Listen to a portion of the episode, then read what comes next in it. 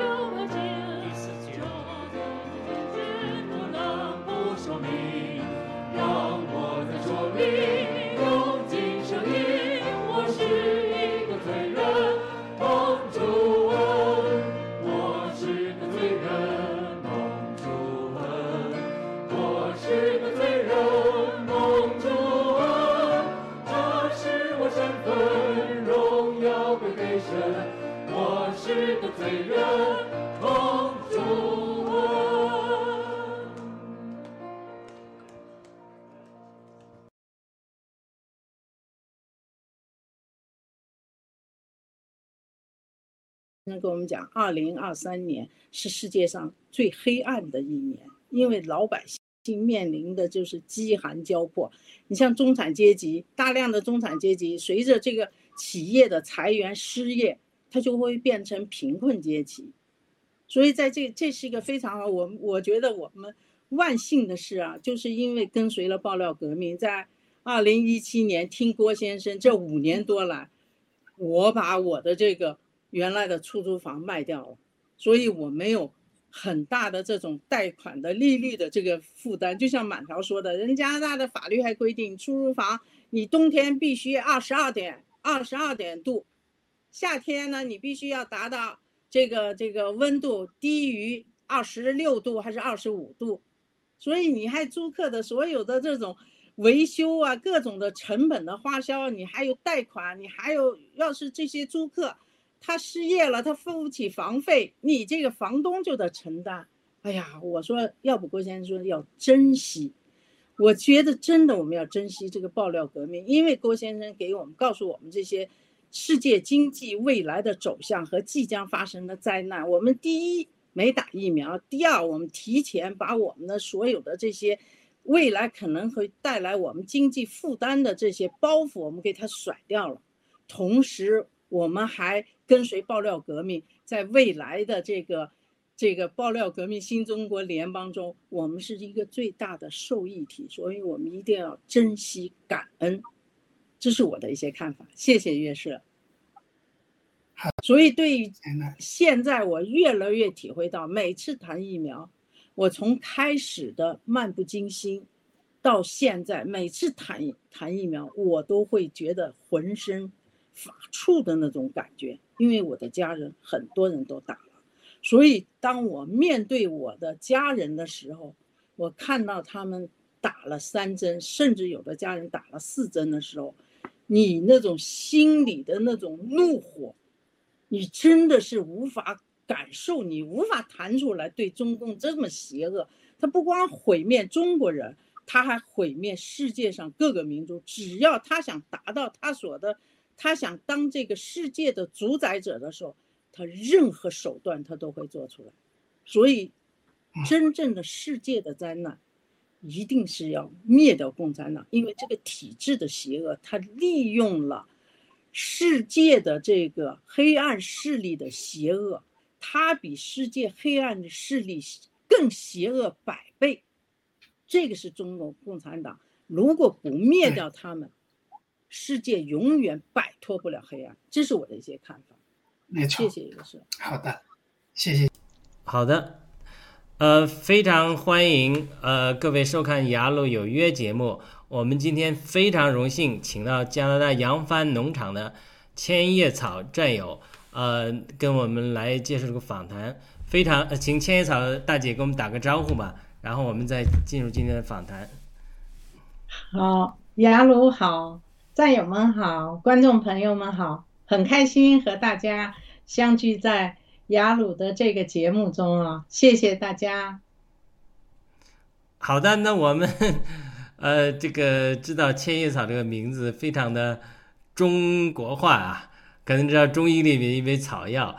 呃，我们先请千叶草大家给我们详细呃做个介绍了，讲讲这个名字是怎么来的。我看您的盖特名字里面还有千叶草珍妮，呃，你也跟我们谈一谈吧。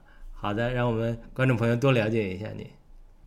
好，谢谢呃雅鲁哈，我这个名名字吧，真的是很神奇的一个，就是最开始我这个名字啊，当时我在北京啊，因为我和我先生都做技术的哈，所以我们就想成立一个自己的公司，成立自己的一个公司呢，当时就想取一个什么样的名字好。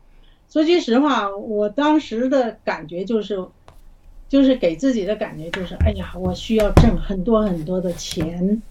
为什么我需要很挣很多很多的钱呢？就是说，当我有很多很多的钱呢，我可以帮助我的妈妈，我可以帮助我的家人，我可以帮助我的公公婆婆，甚至我当时的理想是，我想要办一个养老院，就是可以。呃，让更多的无家可归的老人，或者是没有生活能力的老人，可以在这个养老院里。因为我儿子很小的时候问过我，妈妈，你有一个什么样？你最大的愿望是什么？我说我最大的愿望想办一个养老院，想办一个学校，养老院让无家可归、没有生活能力的老人可以在养老养老院里幸福的生活，想办一个学校，想让那些。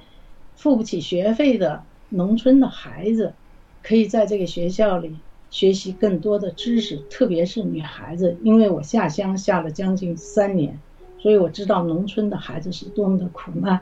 所以当我们我们想办一个公司的时候，我就在想取一个什么样的名字好。这个公司。那天的晚上，我就做了一个梦，梦中就有一个老人，他就跟我说。他说：“你这个公司啊，名字叫千叶草。”我说：“为什么要叫千叶草呢？”他说：“千就代表钱的意思，那么钱像叶子像草一样多。”说：“你不就就想要挣更多的钱吗？”哎，我就醒来了。醒来了以后，第二天我就跟我先生说：“我说这个公司的名字叫千叶草。”说：“为啥叫千叶草？”我就告诉他为什么。所以我们就在北京就把这个公司就叫了千叶草。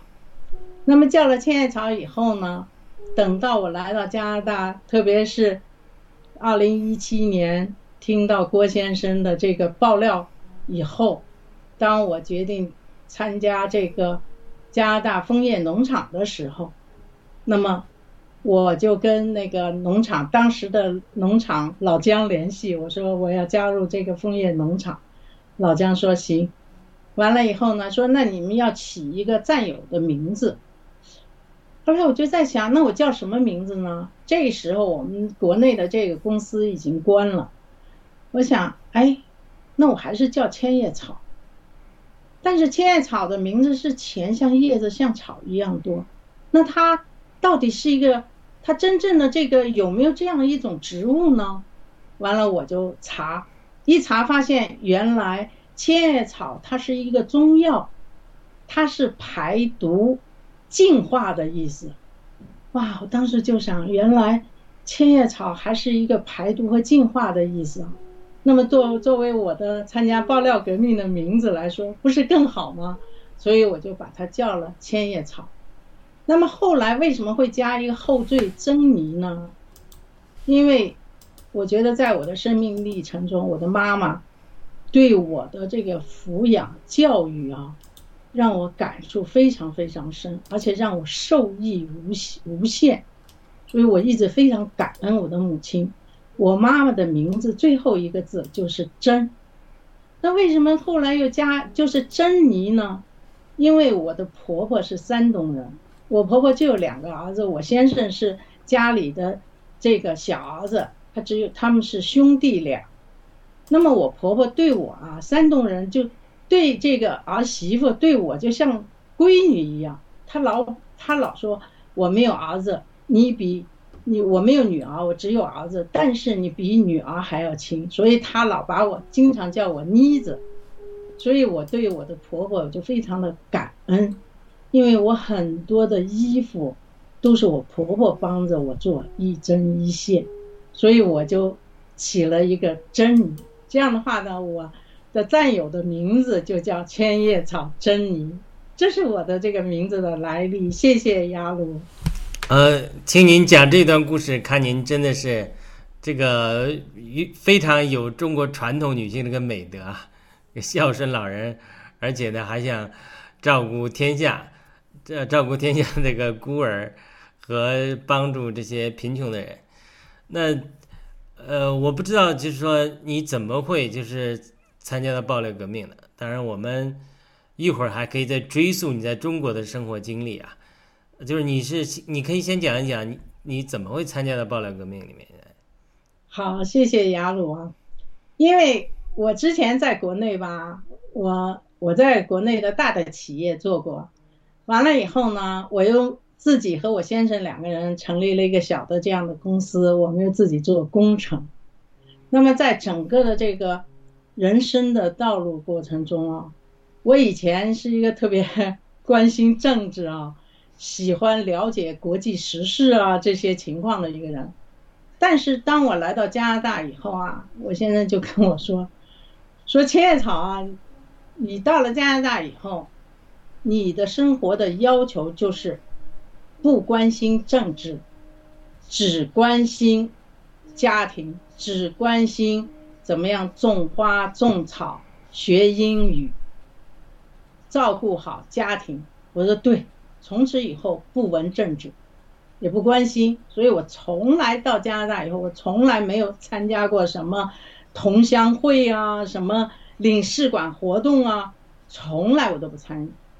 因为我觉得我我跟这个中国的政治没有任何关系，我不想参与这些，所以我就一直就是怎么样能让自己有一个稳定的生活，自食其力，能够通过自己的自食其力，可以再帮助我的家人，让他们不要特别压力大，所以在这种情况下呢，我就一直就是怎么样去。嗯，挣钱啊，怎么样去呃管理自己的一些出租的房子啊？怎么样学好英语啊？完了以后，我就一直是这样的生活，直到二零一七年，这个四幺九，偶然的一个是，我其实不怎么看，从很少看 YouTube 的，但是那一天不知道怎么搞的，突然就就发现这个有一个，呃，郭文贵先生，就是那个那个美美国那个那个 VOG V，那这叫什么？VOA VOA 访谈，我就看见郭先生当时穿了一个那个大大褂，完了龚小夏在那采访他，而且我还看见他那个之前他那个屋子里还有一个钢琴，我还说呢，这个人儿看起来就是立立正正的哈，嗯。完了以后家里还有钢琴，完了以后还采访，在之前呢，我偶然看过有关他的一些报道，就是嗯说郭文贵怎么样，但是从来没没对这个郭文贵先生就就说句没有注意到他，哎，就那天四幺九突然就发现他讲讲到王岐山，哎，一会儿就停了，停了说怎么回事？怎么回事？就在那，完了就说就不能播了，因为他讲王岐山，他说这个王岐山有私生子什么这些情况的时候啊，我是一点当时就非常非常的震惊。我为什么震惊呢？因为我哥哥的一个朋友，就是跟我们关系都挺好，她这是一个女士，她是个医生，她跟王岐山的这个太太曾经下乡是一起的知青，所以经常有的时候我们聊天的时候啊，他跟我说过，他说，嗯，他们没有孩子。但那我一听郭先生说，他王岐山竟然是这样的一个人，我当时就非常非常的震惊。但是为什么我当时那么信郭先生呢？因为我觉得郭先生他说话的语气，特别是他的双眼，就说一个人在说真话的时候，他的眼睛，他会告诉你他的话是真是假。所以他一说以后，我就完全相信。所以为什么我感觉后来，特别是到现在，我越来越感觉就是说，你同样价值观的人，你同样的这个生活理念的人，他们之间是有磁场相通的，它不受距离和空间的限制。只是我当时并没有明白，我只是根据他的眼睛，根据他说话的神态和语气，我特别相相信他说的全是真话。这是我当时就是起点，开始关注他，所以从那以后，郭先生的每一集的视频，我一场都不落。在这之前，我不关心政治的时候，要求自己不关心政治的时候，我是每天都看美剧，因为我我想的是，我看美剧，我了解这个美剧告诉我们的一些科幻的或者呃人情的，还有一些各方面的一些法律的其他的这种故事，甚至包括这个。就是恐怖，这个所有的这些美剧，我几乎就每天都会晚上腾出时间来看几集美剧学英语。但从那以后看了郭先生那个视频以后，我的美剧看美剧的时间就减少了很多很多。我第一个事就关心郭先生的视频讲了什么，他又爆料爆料了什么，我就会每天的跟进。而且那个时候我特别特别担心他的这个生命安全，那是我参加爆料革命一步一步跟着郭先生走到今天，这是我的一些看法。谢谢雅鲁。啊，讲的太好了。那呃，你我们刚才那个视频里啊，你特别谈到这个经济，呃，这个加拿大的经济的问题，以及将来可能面临一个寒冬。呃，那那个谈的特别好，以及谈到一个你身边那个疫苗灾难，我想，因为呢，我们那个视频没有剪，没有放很多，是从新闻访谈里面你做节目里面剪了一段。我想你能不能展开谈一谈，就是你最近的对于加拿大经济啊，以及呃那个疫苗灾难的感受？说句实话，疫苗灾难的感受，我现在是越来越感到这个，就是那种那种侵入你内心的那种那种疫苗灾难。发生在你的周围哈，你说句实话，刚开始对疫苗来说，因为之前啊，我们在这个嗯枫叶农场的时候，我跟那个北京人，还有那个文一，我们做过关于病毒疫苗的一系列的文章，因为我对医医疗说句实话，就是一个盲点。但是因为加入爆料革命，因为病毒，因为疫苗，我又跟北京人和文一每个礼拜会有一个关于病毒疫苗灾难的这样的节目，所以我就看了很多关于这方面的一些文章啊，还有一些别人介绍，特别是文一和北京人，他们每天都，他们每一次节目都做了大量的细致的这些文案，完了以后。甚至我很多问题问他们，因为在那个节目中我就是一个提问者，所以他们不断的跟我们讲，从病毒、从疫苗、从药物，完了这个病毒到底是怎么回事？开始我对病毒的关注非常非常的关切，因为我们当时感觉到病毒造成了，你看像那个伊朗、意大利，像那个印度，大量的死人。特别是当时武汉最早开始死了很多人的那种状态，那时候我先生还在北京，我当时都非常恐惧，让他赶紧回来了。就就对病毒的这种恐惧，说句实话，是远远超过对疫苗的。对疫苗的即将发生的灾难，郭先生一直在提醒不能打疫苗，不能，我还是有点漫不经心的。只是越到后来，越感到疫苗的恐惧。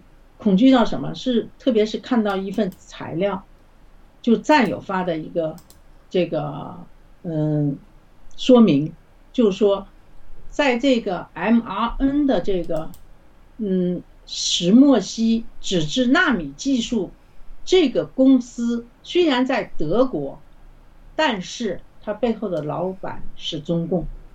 这个时候我就感觉到非常非常的恐惧。特别是最近发生在我们家的一件非常令人悲哀的事情，就是我先生唯一的哥哥，他在北京，我就跟他们说，千万不要打疫苗，千万不要打疫苗。但是呢，他因为考虑到他的两个外甥，他每天要接送，他就说我一定要打个疫苗，我打了疫苗啊，不能传染给这个孩子，所以我我先生的哥哥打了疫苗。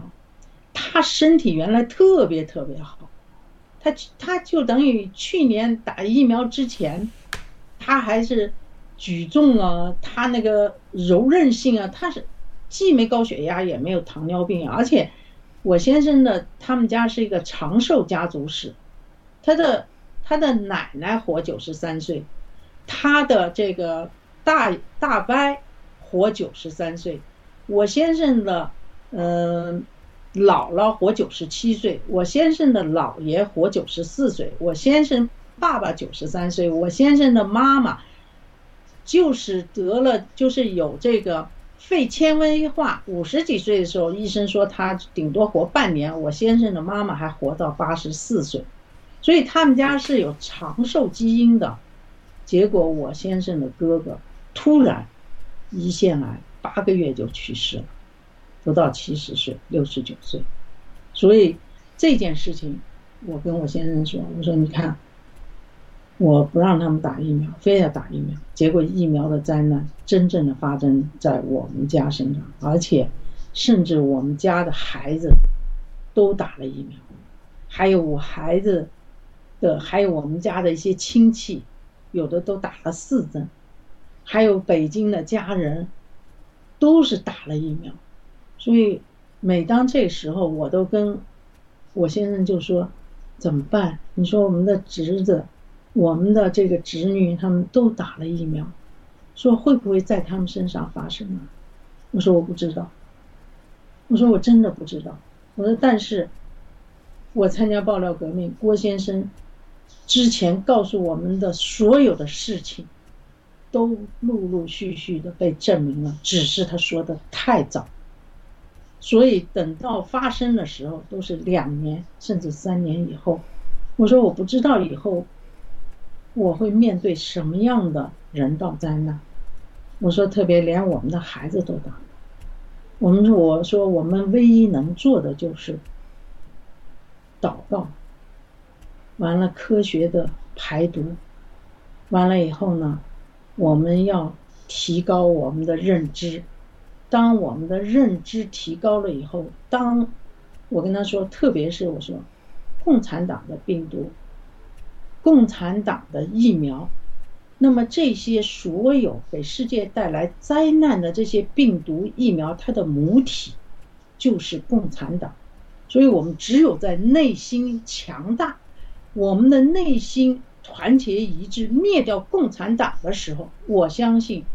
病毒疫苗的母体被消灭的时候，那么上帝、上天、佛祖一定会拯救我们。所以我们现在唯一要做的就是，一定要灭掉共产党，不能让我们的孩子，不能让我们的家人再打什么加强针。这是我对病毒疫苗的一些看法。谢谢杨。好的，那我们在聊的时候，你讲你是在基督里的新鲜人啊。我们讲这个新鲜人是 freshman，我说以为你你大姐您可能信主多年了。您说是二零一七年参加爆料革命，二零一八年才信主的，是不是？对。那你说这个二零一八年信主，跟你这个呃，当然跟爆料革命七个爆料要卖房子啊，跟你自己处理房子这种。呃，过程中遇到的一些难处还有关系，呃，您跟我们谈谈，您怎么信主的？跟你这房子这有什么关系？怎么信主的？好，谢谢杨总。因为我呀，在二零一六年的时候啊，我买了一个新房子的楼花，这房子的楼花交接呢，它是，嗯，它原来说是二零。嗯，一七年交接，后来又推迟到二零一八，后来又推迟到二零一九，它是这样的一个过程。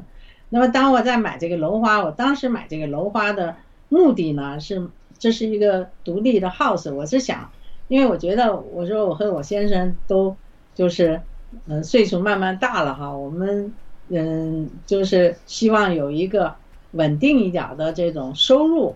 完了以后，我说我们买一个这个房子楼花。而且位置也挺好，挺适合做家庭旅馆。我说，完了我们就说把这个楼花呢做家庭旅馆。我先生这人啊，他是他是不愿意就是那么折腾的一个人，他就说，哎呀，不太麻烦了，岁数大了别弄了。但是我呢，你想，二零一六年的时候，那时候还没有参加，还没有爆料革命，当时我不是跟你说，我我就想能多挣钱。呃靠自己的能力，完了以后帮助家人，帮助那个需要我们的呃需要我们帮助的所有的这些亲朋好友，能减轻他们的压力。我就想呢，我身体也挺好，那么我们弄一个家庭旅馆，完了也有事业可以做。特别是我觉得，我说做家庭旅馆，你可以跟不同的人、不同的族裔。到家庭旅馆里来跟你聊天，你也可以学英语，你也可以认识很多人，你可以广交朋友，了解他们的生活习惯，了解他们的服饰，了解他们的生活，他们吃什么食物。我说多好啊！你做家庭旅馆，你才有这个平台。所以呢，我就硬，就是，就是买了这个楼花。因为当时买这个楼花的时候，银行评估啊，就说。根据我们的这个经济来源和我们的这些呃房子的这个出租的情况，呃，完全可以买得起这个房子，所以当时就嗯签了这个合同买这个楼花，而且在嗯二零一六年四月份，我记得是四月六号，好像是我们签的这个合同，签完合同了以后呢，二零一七年的。这个四幺九郭先生参加呃郭先生爆料。那么在二零一七年整个一年的这个过程中，听郭先生的爆料的时候，当时就后悔。郭先生就说未来的经济会发生，哎呀，这时候就特别后悔，就说不应该买这个房子。你想，万一经济发生问题，这时候怎就是说经济要是发生问题了以后，怎么可能会有这些客人来呀什么？而且那，背负这么大的一个贷款的，多麻烦啊！所以在这个楼花这房子还没建成的时候，我就开始就是说，能不能把它卖掉？所以就想尽一切办法想把它卖掉。但是呢，你想二零一六年房子很高的时候，但是二零一七年经济形势已经开始变差了，特别是银行已经收缩紧缩贷款，就是他就开始不不是那么大批量的放贷了，所以很多人的批贷款条件，他都不符合标准了。那么就包括我自己，也已经不符合标准。本来银行说可以给我一定的额度贷，我完，因为我我买这个楼花的时候需要银行出具证明的，就是说他可以出具这个证明，他能够贷给我这一定数额的钱，我才能买这个楼花。所以当时的银行是给我们出具证明了。那么等到二零一七年的时候，整个贷款形势变了以后，我再去问银行的时候，银行说已经不可能给贷给我这么多钱了。但是我就想着，哎呀，这房子二零一八年交接，甚至还可能往后移移二零一九年。那么我想，经济可能会好一点，没准这个楼花就卖掉了，甚至就觉得略微赔钱都想卖掉它。但是在这个后面的这个过程中呢，它因为，嗯，你你最开始要付一定钱，到最后还有升级，所以在整个这个过程中，我已经付了将近。我已经付了有三十万的这个呃首付款啊，所以在这种情况下，楼花又卖不掉，结果经济形势越来越就是贷款的这个这个压力越来越大的情况下，哎呀就觉得很很难受，特别是二零一八年，因为二零一七年还他开发商还没有达到那个深度的时候，但是到二零一八年的时候，他房子已经建的。就几乎都快要收尾的时候，这个时候呢，他就要求银行出具那个贷款的这个证明。这是我上银行的时候，银行就跟我说，已经不可能达到我需要买房付款的这个额度了。所以这个时候呢，我就差了将近这个，我差了有三十六万块钱的这个额度。哎呀，当时就很痛苦。去哪找这个三十六万呀？哎呀，房子，你的这些出租房又舍不得卖，就是你要卖，你也不可能马上卖掉啊，所以就很痛苦。但是你没有这三十六万在你的账上上，再加上银银行的贷款额度，你这房就买不成。买不成的话，你自己的首付这些也要打水漂了。所以就问题非常非常大，这时候我就去借了一个高利贷，借了三十六万的高利贷。哇，借完以后，你想我先生、孩子、亲家，包括亲家还亲戚，所有的人都反对，就说你你图什么呀？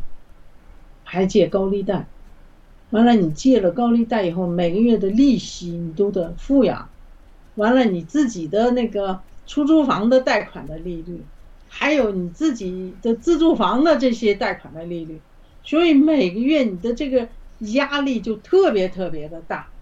在这种情况下呢，我就，哎呀，就是每天就生活在那种压力很大很大的情况下，就有一种，哎呀，你图啥？你为什么要要钱干什么？就等于是这种情况。所以之前呢，我的邻居啊，他们。都是基督徒，他就之前老跟我说，就经常会让我你参加教会吧，你学习圣经啊啥，我都是一笑了之。我总觉得这个迷信，因为咱们从小在中共的这个这种邪恶的体制下，无神论的这种这种恶魔的统治下，从来不相信会有这个上帝的存在。所以在这这个时候啊，我就我记得特别清楚，那是八月的二十八号，好像是还是二十几号，是一个星期五。那天的中午，我就很难受，很难受，就是魂不守舍。这时候我就突然好像听见有个声音，就说：“你上这个我那个那个邻居家去，你上这个小英子那家去。”我就向他们家走过去，走过去以后呢，他妈妈在家，他妈妈是一个八十岁的这个，嗯，就是四川的这个老人儿，他说的那个重庆话，完了以后他就说进来进来，完了以后进来以后吧，我就跟他坐呢，完了以后他就说，他说你要信主啊。说你要信四川话，像对四川话，像 咱们看电影那个刘伯承啊，还是啥，是嘛？你要信主，对，这个像四川话学的很像。你要信主哦，你要信主啊。呃，他说我告诉你啊，他说，他说，你你遇到是是什么事情不开心？你就向主祷告，嗯，他就完了，他就跟我讲，他说你不知道啊，他说，他说前一段时间他们家这个房子的屋顶进了浣熊，嗯，浣熊有多大？浣熊有多大？他说就是有一窝的浣熊，有有浣熊妈妈带了，他说四个小浣熊好像是，那个浣熊的最多最大的妈妈能大多大？妈妈有这么大，小浣熊就生下来的小浣熊，嗯。哎，他说，他说，浣熊妈妈带着浣熊，小浣熊在这个屋顶。他说，完了以后这个屋顶不是漏了吗？他说，他说找了这个修屋顶的公司，就把这个屋顶修好了。他说修好了以后就把这个，我说那浣浣熊呢？浣熊妈妈就走了。他说孩子们也走了。他说没想到其中有一个小浣熊没走。他说。他就说：“你不知道哦，半夜这个小浣熊哦，嗷嗷的叫哦。”他说：“那个浣熊的妈妈就围着这个房子，他那房子不是有屋檐吗？对，围围着这个屋檐哦，嗷嗷的叫哦。”他说：“吓死人的。”他就跟我讲，他是说呃，请人把浣熊弄走了，把屋顶封好了，是吧？对呀，他因为。换屋顶嘛，因为屋顶漏嘛，发现里头有浣熊，把浣熊赶走了，把屋顶修好了。嗯，完了以后把浣熊就赶走了，就等于他说没想到，他说半夜里他那个屋顶里头有一个小浣熊，哦，那个小浣熊就在里头叫。那个浣熊的妈妈，因为那个浣熊那他不是屋顶封好了，那个原来是有洞嘛，他才那个啥，嗯，那个屋顶已经封好了，那个浣熊的妈妈就围着这个屋檐，你知道吧？嗯。因为那小浣熊在里头，它走哪，这个浣熊妈妈就围着哪叫到哪。嗯，他说里头的小浣熊叫，外头的浣熊妈妈叫，他说吓死人的。他说，他说这时候叫的就是那个很凄惨的那个动物的声音。他说，他说吓死人的。他说完了以后，他的女儿他说的笑云哦跪在地下祷告，就他说他那个女儿跪在地下就祷告，祷告祷告祷告。他说：“他说，突然的，啥声都没有了。小浣熊没得叫，浣熊妈妈也不叫。我说那浣熊呢？出去了吗？都不知道啊。他说这就是神啊。他说这就是猪啊。他说的。他说忘记。他说你有啥事情想不开，他说你就行住。哇，他当时给我讲了。之前其实他女儿跟我讲的故事。”我真的没信，嗯，我觉得，哎呀，没准小浣熊在里头是不是死了？嗯，我还这么想。但是后来他妈妈就跟我讲，他说祷告祷告，突然就，妈妈也也不叫了，孩这个小浣熊也不叫了。那我想，如果小浣熊死了的话，那浣熊妈妈还要叫啊，对不对？对。所以这事就特别特别神奇。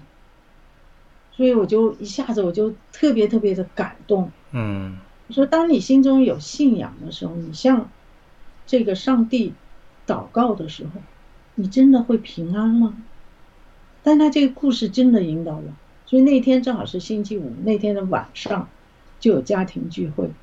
完了，他的女儿回，我就当时听完这个故事以后，我就很感动，很感动。我就我说那，他就说，他说晚上我们去参加家庭聚会，你一块去。我说好，我说行。完了我就回家了。回家以后，等到晚上六点多钟的时候，他们家就来开着车就接我，就直接到了教会。到了教会以后，我们就一起弟兄姊妹吃饭前祷告。完了以后呢，吃完饭以后，我就看见所有的弟兄姊妹还有孩子，就赶紧的收拾桌子，摆好桌子椅子。完了以后，整个那个屏幕上。都打好，完了大家都安静的坐好，坐好以后，完了一个弟兄就上来主持，主持就完了以后呢，就先放歌，那么放的那歌就是我是一个罪人，完了以后那个，嗯，就今天那个那个那个。雅鲁，你放的，我现在还挺想听一遍这个歌。好的，那我们就播一下，你能听？你能听得到吗？听得到监听的吗？嗯，我能听到你，你放。好的，那我们放一下这个歌。那我放这个歌之前，我们补充一点，就是刚才千叶嫂大姐讲了，她这个买这个家庭旅馆是比一般房子大好多的房子，所以它那个价格比较高，因此给你的压力比较大，是吧？对。对对，好的，我们就再放一下这首诗歌，但是我们是放另外一个不同的人唱的，正好我准备两个两个呃版本啊，稍等我。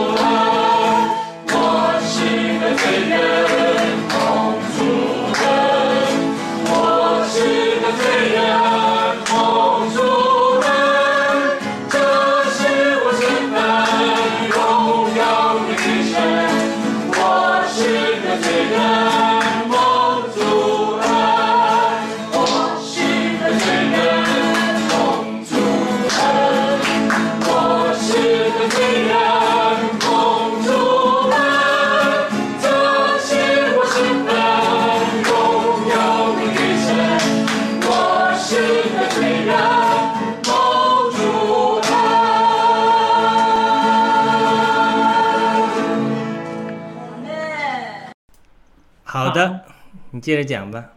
好，谢谢雅鲁啊！我今天听见这个歌，我的心情 非常非常的开心和激动啊！因为那天晚上我记得特别清楚，那天的晚上星期五，它是每个月的那个嗯、交通见证日，那天晚上，完了以后，当时就放的是这首歌，我是个罪人，蒙主恩。当时我听了，你都不知道，我泪流满面。我觉得每一句话都撞击到我的心灵。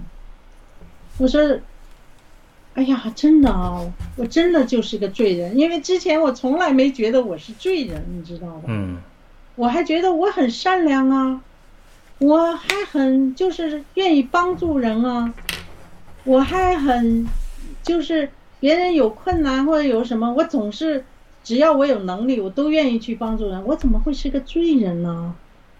因为之前有的就是我那个邻居他就跟我讲过，他说要信主，因为我们都是有罪的。我都觉得我怎么可能是？我心里当时就想，我怎么可能是个罪人？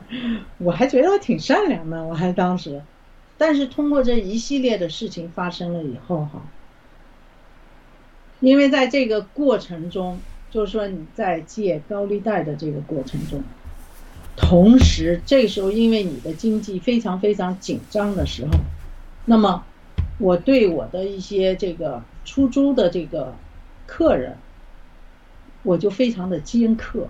嗯就说以前，呃，以前可能你不在不太在乎这个，嗯、很很少的钱的时候，但是当你这个经济遇到困难，特别是当你借了高利贷的时候，而且你每个月你都要往外掏钱的时候，这个时候你对你的租客，嗯。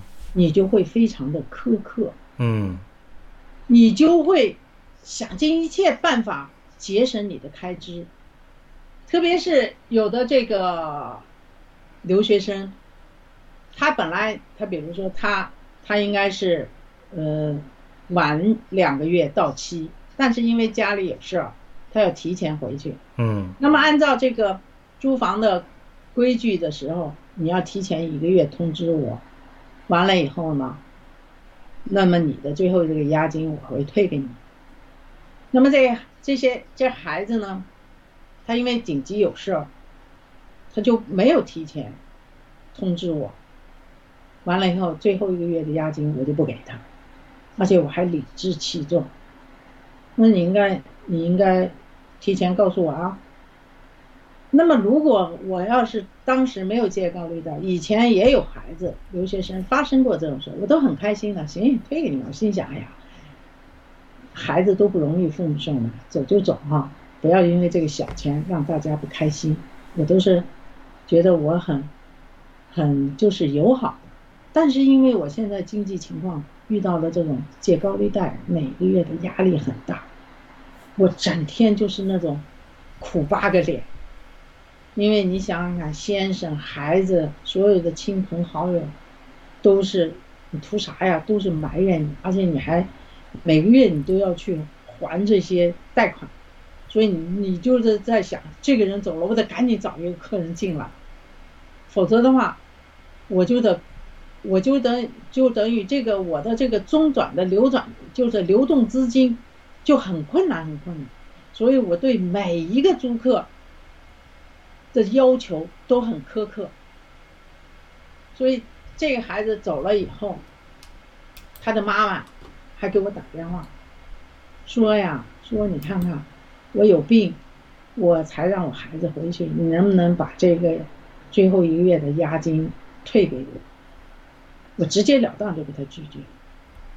我说你你有病，你又不是现在有病啊，你之前就有病，你们说好的不回去，你现在你突然要回去了。那这个损失谁补啊？我一口就给他拒绝。那么通过这个事情以后呢，那天晚上，我是一个罪人蒙主恩的时候，这个歌唱的，它撞击我的心里，我当时就感到我真的是一个罪人。我在一个母亲有病让孩子回家的时候，他本身他母亲有病，他孩子回家，他们也很发生很多困难。可是我却不愿意把最后这笔钱退给他。我当时就特别特别的恨自己，我我怎么是一个这样的人？我不应该这样。难道这个房子就那么重要吗？所以那天晚上这个歌放，他一共放了两次。他放的时候我就泪流满面。完了那天晚上的见证，也特别的让让我的惊奇。那天晚上是一个姊妹，这个姊妹和她的先生，还有她的女儿女婿，都是教堂的弟兄姊妹。这个姊妹呢，和她先生是从西安来的。我当时，因为我现在一起一谈起他当时的那个所有的景象。就像一个电视屏幕一样，在我的脑脑海中一帧一帧的往上回放。我记得特别清楚，八月份嘛，最后的一个家庭，每个月的最后一个家庭聚会，交通见证。他穿了一个短的汗衫，穿了一个到膝盖的短裤。那个汗衫是有一点泛苹果绿，那个短裤也是有点泛苹果绿。他留了一个很短很短的短发。完了，他这个姊妹就在台上说：“他说，我真的是感谢主，因为在他之前，他是从国内刚从西安。”刚到这个多伦多不长时间，他刚做，就是说，他是肺癌，他肺癌，他在国内的时候呢，他做了这个手术，因为肺癌做手术很不好做，很很危险，就等于是，那么做了肺癌的这个。癌症手术以后呢，他在医院里头，在医院里头，他要不断的去做化疗啊，他要从这个手术做完以后，从病床要去化疗啊，要去上厕所啊，在这个过程中，她是一个就是说非常性格很坚毅的一个女性。她那天的见证，她就讲她的历史，她曾经是一个老师当过。他，他的呃女儿跟着他，他现在这个先生是他的第二个丈夫，因为第一个丈夫他觉得不能干，他还离婚了。离婚以后，他独自带着女儿，又创业又干什么，而且他还很成功，把女儿还送到多伦多来。完了以后呢，他说，因为他在癌症化疗期间，他要上厕所还是咋的，他摔了一跤。摔了一跤以后，他就是变成了脑出血。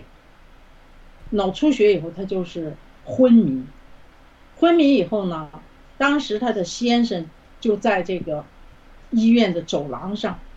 你说又他摔了以后又抱不动，他也弄了，而且他癌症手术化疗，你说他很虚弱很虚弱，他又摔了一跤昏迷不醒，结果发现是脑出血。这个时候，他先生抱也抱不动，都是老头嘛。你想，他都六十多岁，快七十了，抱也抱不动他。完了，打电话，电话也没有信号，而且他的女儿都在国外，他身边就没子女。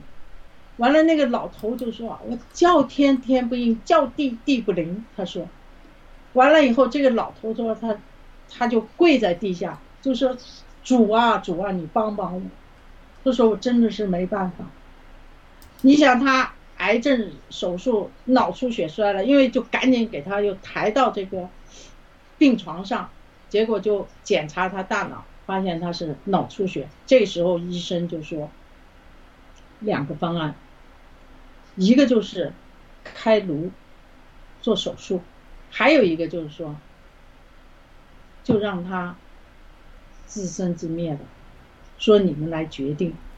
这个老头，你想跟打电话一打通，好不容易通过亲戚给这个这个姊妹的女儿，也是我们的姊姊妹，在教堂里打通了电话，就说到底你妈，你你妈是做手术还是不做手术呀？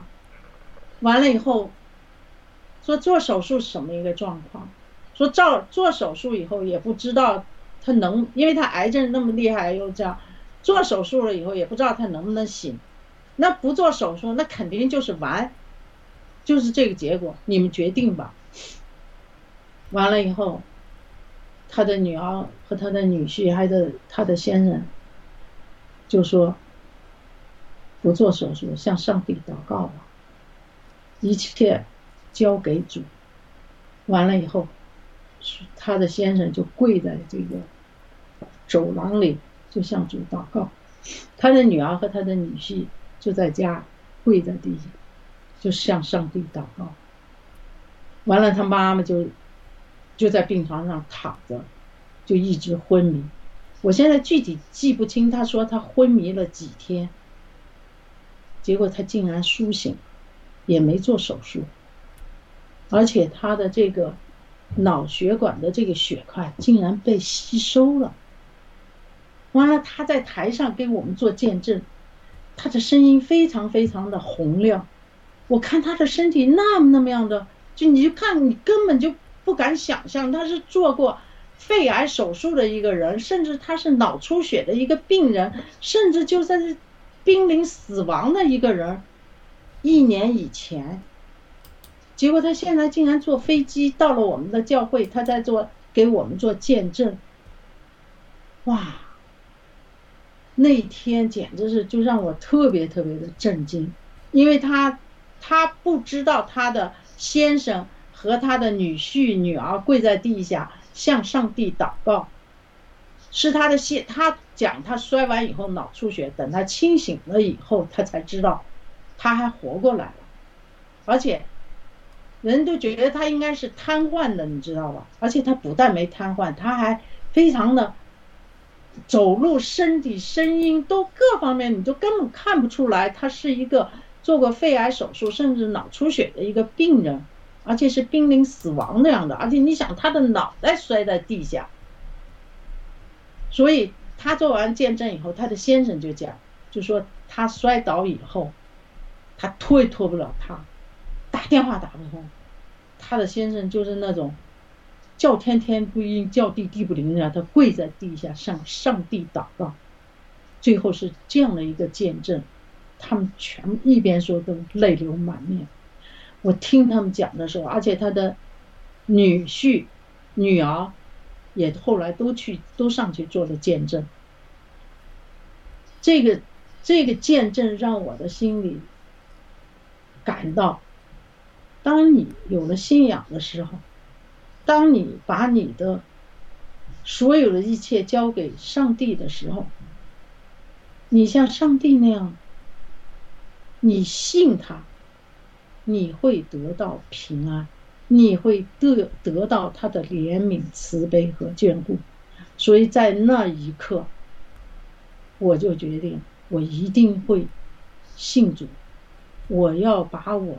的灵魂交给上帝，让上帝拯救我这个罪人，让上帝把我从罪恶的深渊中拯救出来，打碎捆绑我身体的罪恶的绳索，洗净我的双眼，洗净罪恶的污泥，沾染我。的面孔浸染了我所有身体的罪恶，我把我交给上帝，就是当时我感觉到我的灵魂被救赎，所以从那一刻起，我就在想，人为什么会有信仰？因为你有了信仰，你的灵魂会被净化。所以我就在为什么很多人都说，那你信主，你和爆料革命有什么关系呢？我就在想，我特别喜欢郭先生说的一句话，就是信仰是从生活中一步一步走出来的。只有你经历过，你的人生，你原来是在罪恶的深渊中被捆绑过。当你的灵魂被救赎的时候，你才够明白，信仰真的是从生活中一步一步走出来的。这就是我觉得我为什么相信爆料革命，因为我第一次看郭先生的眼睛。他的眼睛是真诚的、明亮的，他每一次的这个视频，他都会为世界人民、为战友的家庭、为所有生活在罪恶中、生活在苦难的民众祈福。这就是信仰的力量。这是我为什么觉得你心中有信仰，信仰，你的生命。你的灵魂一定会升华。当然，我们会在我们的生活的路上不断的要净化自己，因为我们的罪恶随时会侵袭我们的、侵蚀我们的头脑和我们的心灵，所以我们要用信仰、用圣经、用佛教的。贪嗔痴慢疑，我们不能够陷入到这种罪恶中。只要你有信仰，你一定会走出来。这就是我的一些看法。谢谢雅文。呃，千叶草大姐讲的太好了，呃，深为感动你这个经历啊。呃，这个诗歌也是我最喜欢的一个诗歌之一。那你讲到在这个爆爆料革命中，信仰的重要力量。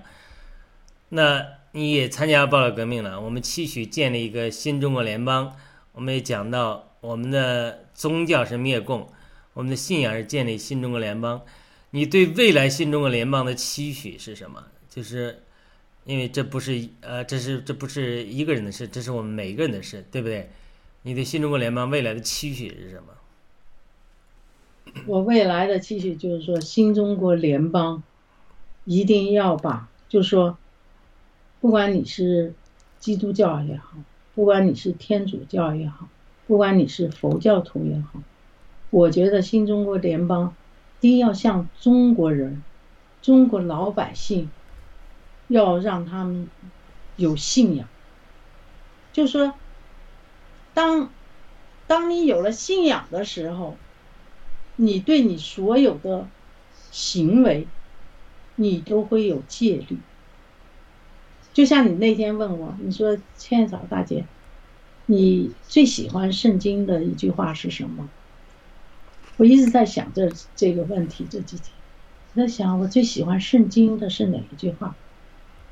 后来我终于想明白了，我不是说我最喜欢圣经的哪一句话，我觉得我对圣经的每一句话都是一种敬拜。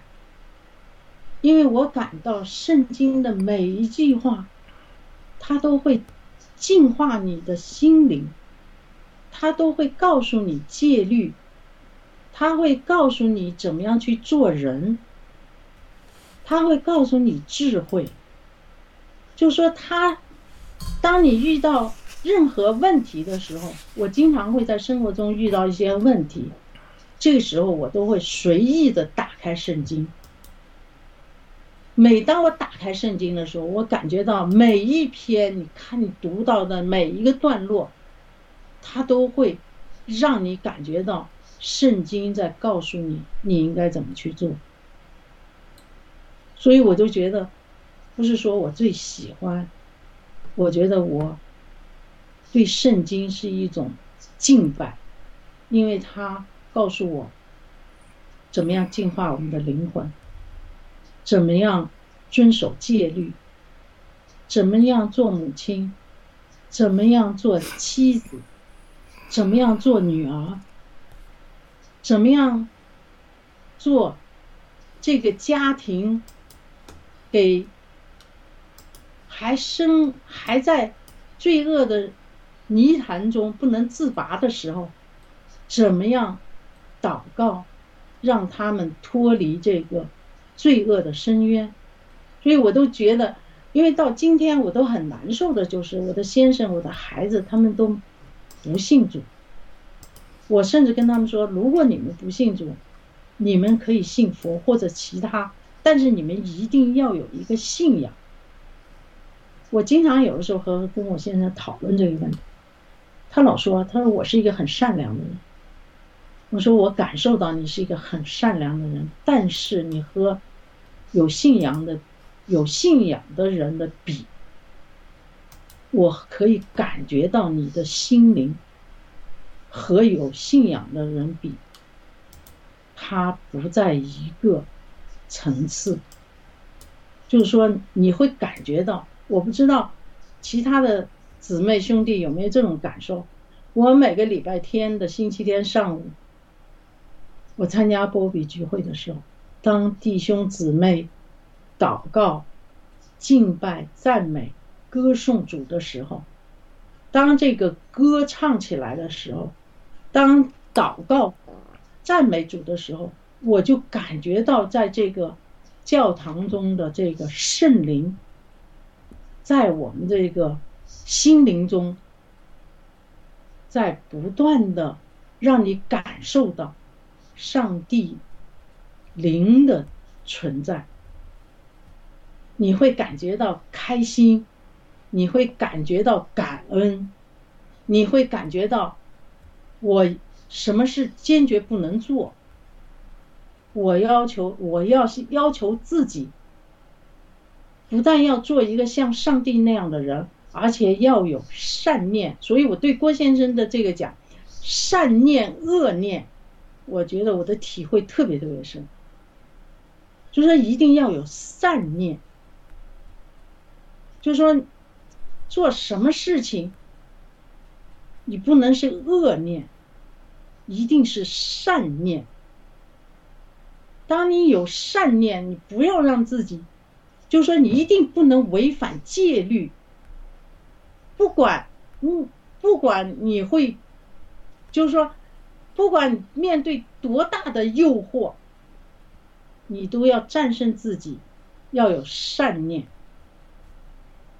要抵御住诱惑，要不断的洁净自己。我觉得这个洁净的灵魂，它一直是让你警示你自己。所以有的时候我自己就会碰到有的时候我也会不开心，我也会感觉到，哎呀，我是不是应该就是更获取更多一点或者啥？这时候我觉得就有一个声音会告诉我，你要有善念，你要有戒律。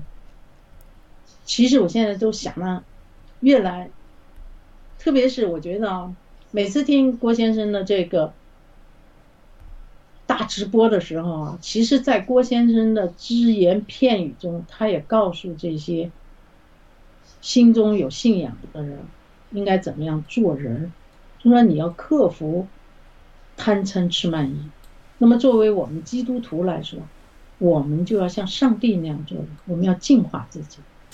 所以，当你对自己有了一个要求的时候，你就不会去破坏这个戒律。这是我的一些看法，雅鲁，谢谢谢谢。好的，那我们呃时间也差不多了，我们呃请呃千叶草大姐跟我们最后有一个祈福祈福的祷告，为我们新中国联邦为我们战友们有个祝福的祷告，如果方便的话。好。亲爱的主啊，我们感谢你，赞美你，敬拜你，祈求你怜悯慈悲，眷顾我们新中国联邦所有的战友和家人。祈求你怜悯慈悲，眷顾我们所有的中国民族。祈求你慈悲，怜悯眷顾世界上所有善良的人。灭掉共产党这个邪恶的魔鬼，让世界上善良的人跟随你。走向光明，让中国人民脱离苦难，脱离罪恶深渊的捆绑，跟随你走向光明。谢谢你，祷告奉主耶稣之名求，阿门。阿门，太好了！我们跟观众们互动一下，我们今天的节目也就差不多快结束了。感谢呃文杨帆的文佩啊战友，他还说呃信仰是生活中一步步慢慢走出来的，让我有同感。那个天赐良天赐良知大姐说千叶嫂太棒了，四川话讲这么好，你刚才那个四川话学的很像啊。而且还说天赐良知说敬畏上帝是智慧的开端。呃，呃，这个文佩还说，怪不得宋美龄父亲送了一本圣经给蒋介石，要他熟读。呃，感谢念天地之悠悠战友 David 七七七，呃，Rose 医生，呃，Himalaya Reality，呃，所有的战友，呃，关感谢你们的收看，今天非常荣幸。能请来千叶嫂大姐跟我们分享这么感人的见证，呃，我深为感动，呃，非常的感，再次感谢千叶草大姐，谢谢，谢谢杨，谢谢杨总，谢谢。那我们就在最后的。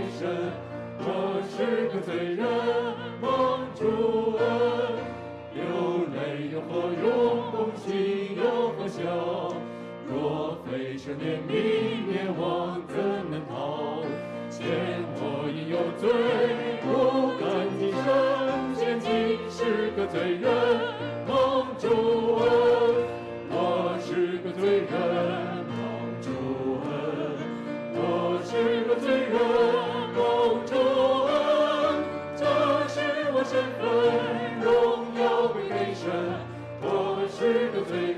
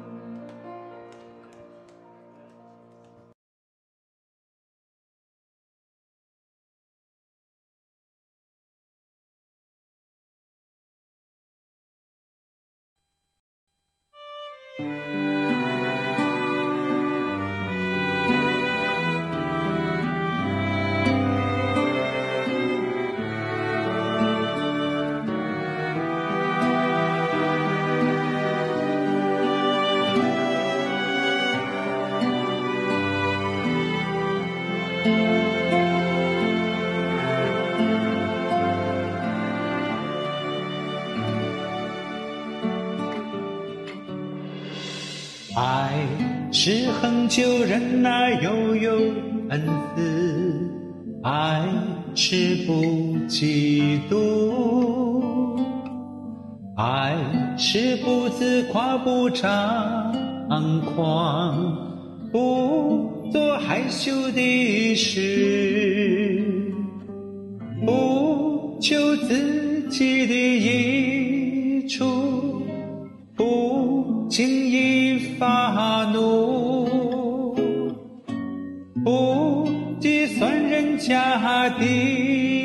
恶，不喜欢不义，只喜欢真理。凡事包容，凡事相信，凡事盼望，凡事忍耐，凡事要忍耐，爱是永不止息。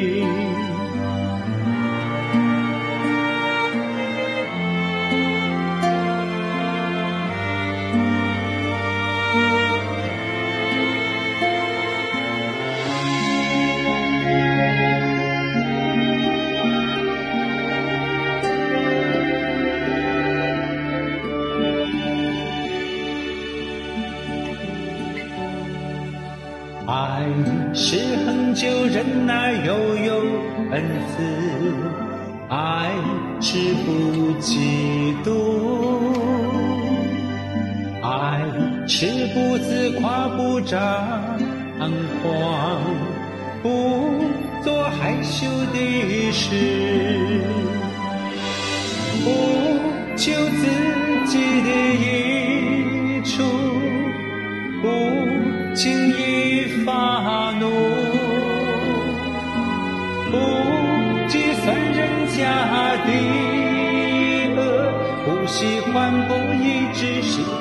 真理。